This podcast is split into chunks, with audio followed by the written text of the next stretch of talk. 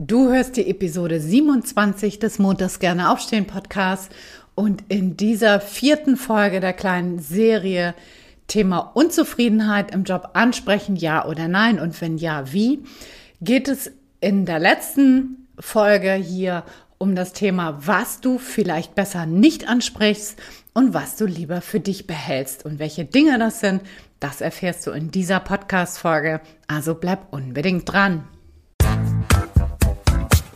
Hallo und herzlich willkommen zum Montags gerne aufstehen Podcast. Dein Podcast rund um deine Zufriedenheit im Job. Ich heiße Anja Worm und ich möchte dir helfen, dass du montags wieder gerne aufstehst.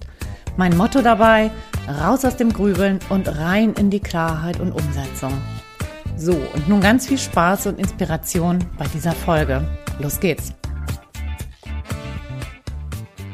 Ja, hallo und herzlich willkommen zu dieser neuen Folge hier im Montags gerne aufstehen Podcast. Mein Name ist Anja. Ich freue mich total, dass du wieder zugeschaltet hast und mir dein Gehör schenkst.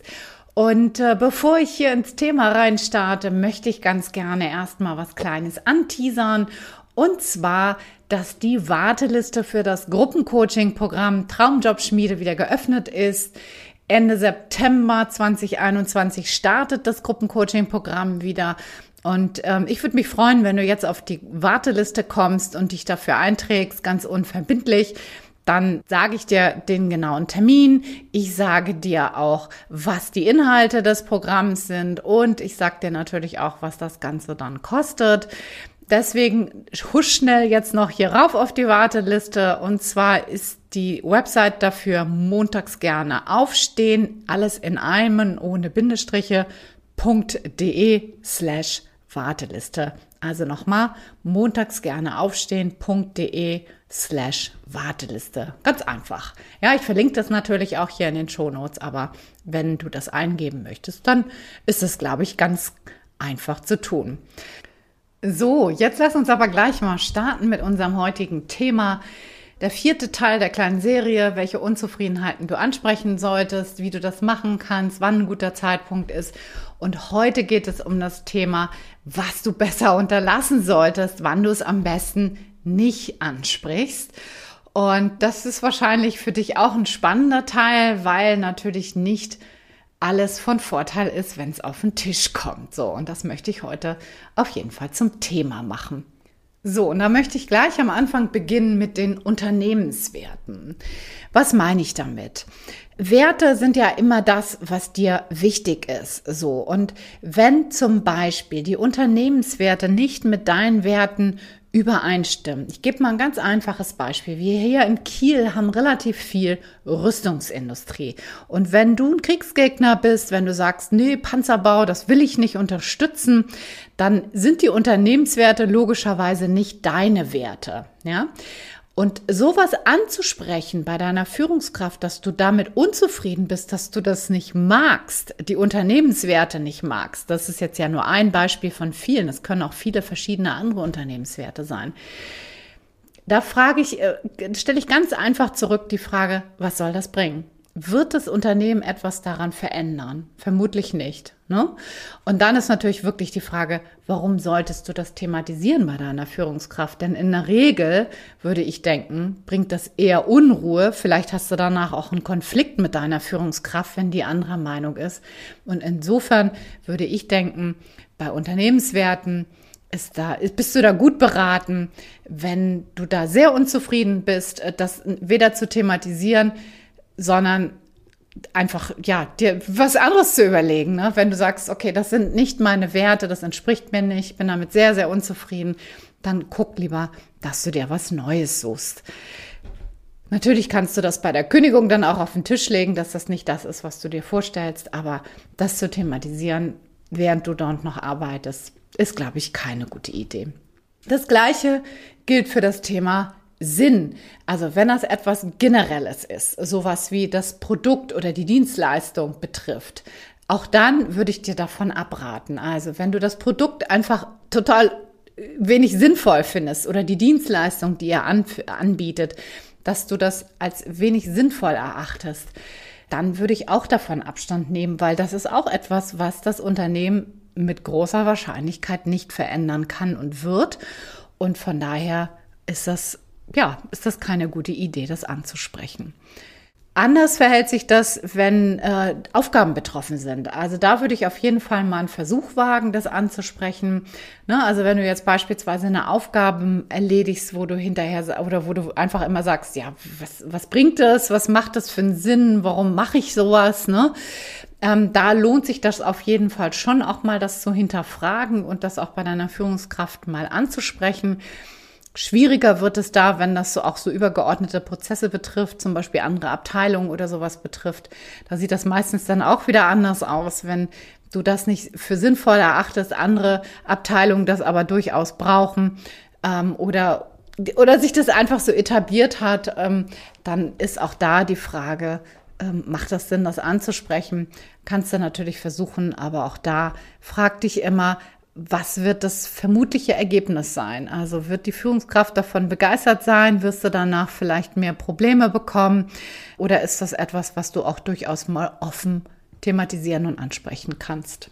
Ja, weiter geht's mit anderen Dingen, die systembedingte Ursachen haben. Zum Beispiel, wenn du in einer sehr überreglementierten Branche oder zum Beispiel in öffentlichen Dienst arbeitest wo du sehr starre Regeln hast, wo du viele Dinge machen musst, wo du dich selber fragst, was soll das? Und was dich einfach sehr, sehr unzufrieden macht, ist auch da die Frage, wenn das systembedingte Ursachen hat, zum Beispiel öffentlicher Dienst, ne, ist an vielen Stellen vermutlich auch ein bisschen überreguliert, braucht es aber und wird es wahrscheinlich auch nicht verändern dann ist wirklich auch da immer die Frage, was bringt das, wenn du das zum Thema machst?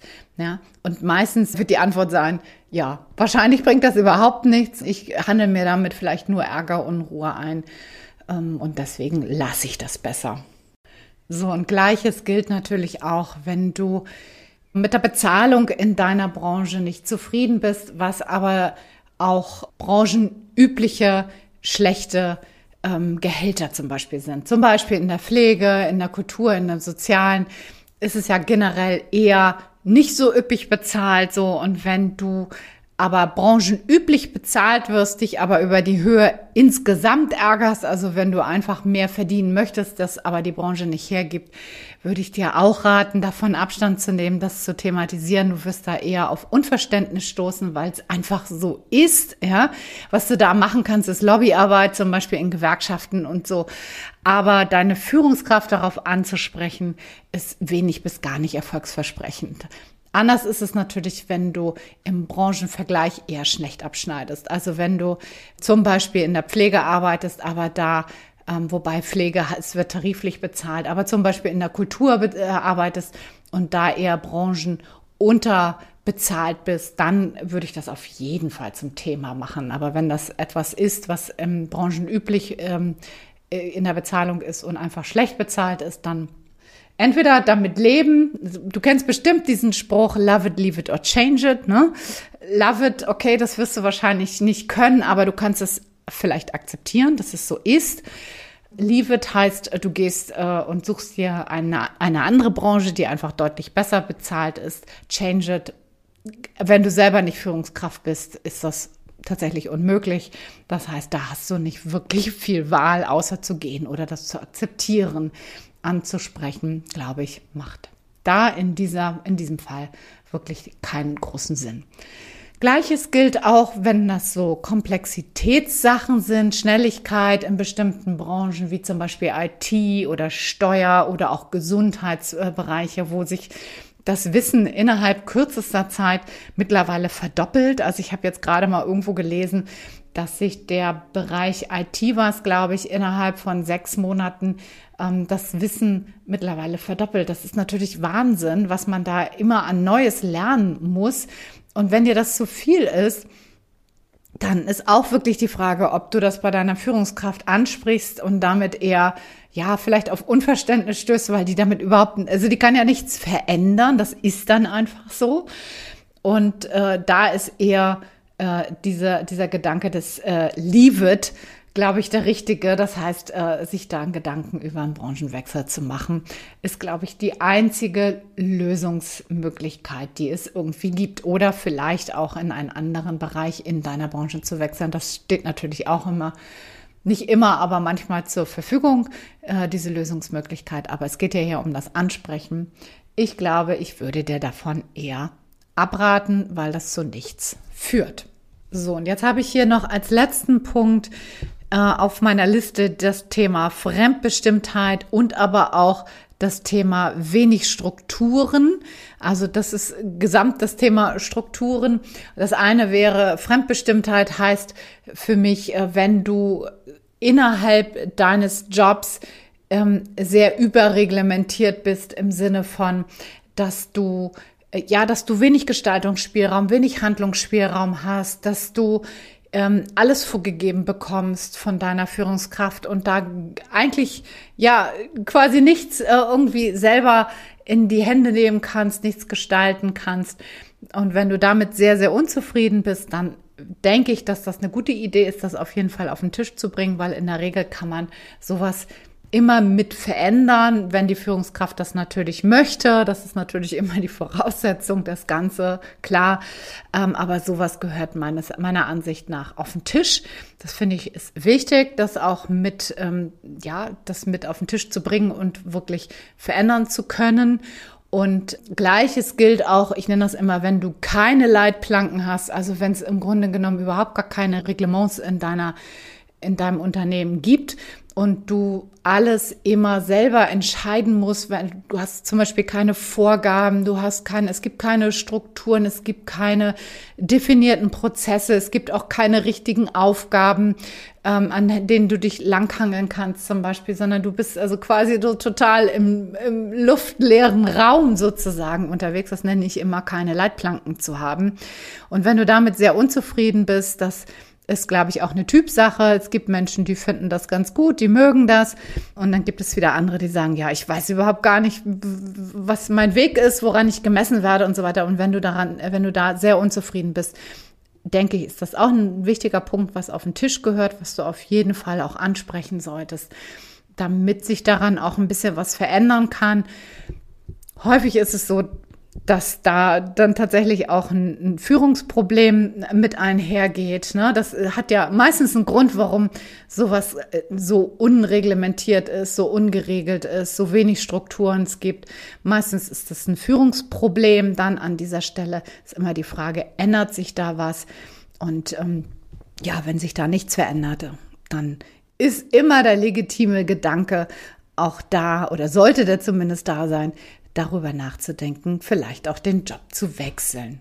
So, das war das Ganze jetzt mal zusammengefasst, quick and dirty. Ich, wenn ich das mal so im Ganzen als Fazit zusammenfassen würde, dann würde ich sagen, immer da, wo du merkst, dass wenn du etwas ansprichst, und du schon im Vorwege die Vermutung hast, dass das ohnehin keine Veränderung mit sich bringt, weil das etwas Systembedingtes ist, ja. Und systembedingt heißt für mich branchenbedingt häufig, ja. Dann ist wirklich immer die Frage, macht das Sinn, dass du dich da in so eine Situation bringst, wo du vielleicht hinterher mehr Schwierigkeiten hast als vorher. Aber ich bin mir natürlich auch sehr bewusst darüber, dass das eine sehr, sehr pauschale Aussage ist, weil auch da, es gibt Führungskräfte, mit denen kann man auch solche Dinge thematisieren, also Unternehmenswerte, Sinn zum Beispiel oder systembedingte Ursachen deiner Unzufriedenheit kann man auch thematisieren, wenn die Führungskraft da, dafür offen ist und du das Gefühl hast, das ist da in guten Händen und es gibt eine offene gute Diskussionskultur, eine gute offene Unternehmenskultur, wo sowas auch tatsächlich Platz hat. So, und jetzt am Ende nochmal kurz äh, die Erinnerung daran. Vergiss nicht, dich auf die Warteliste setzen zu lassen für das neue Gruppencoaching-Programm im September. Und ich freue mich riesig darüber, wenn du deine Ideen und deine Gedanken zu dieser Folge hier mit mir teilst. Entweder über E-Mail an kontakt@montagsgerneaufstehen.de oder aber auch super gerne natürlich über Instagram, da bin ich ja auch unter Montags gerne aufstehen. Und da freue ich mich total, wenn du mal äh, mir mitteilst, hast du ähm, auch schon mal deine Unzufriedenheit angesprochen? Wenn ja, wie war das für dich? Hat sich danach was verändert? Wie waren auch, wie waren auch die Gespräche vielleicht? Ähm, ist dir das schwer gefallen? Also ich freue mich total darüber, wenn du da mit mir in Austausch trittst und deine Gedanken dazu dalässt.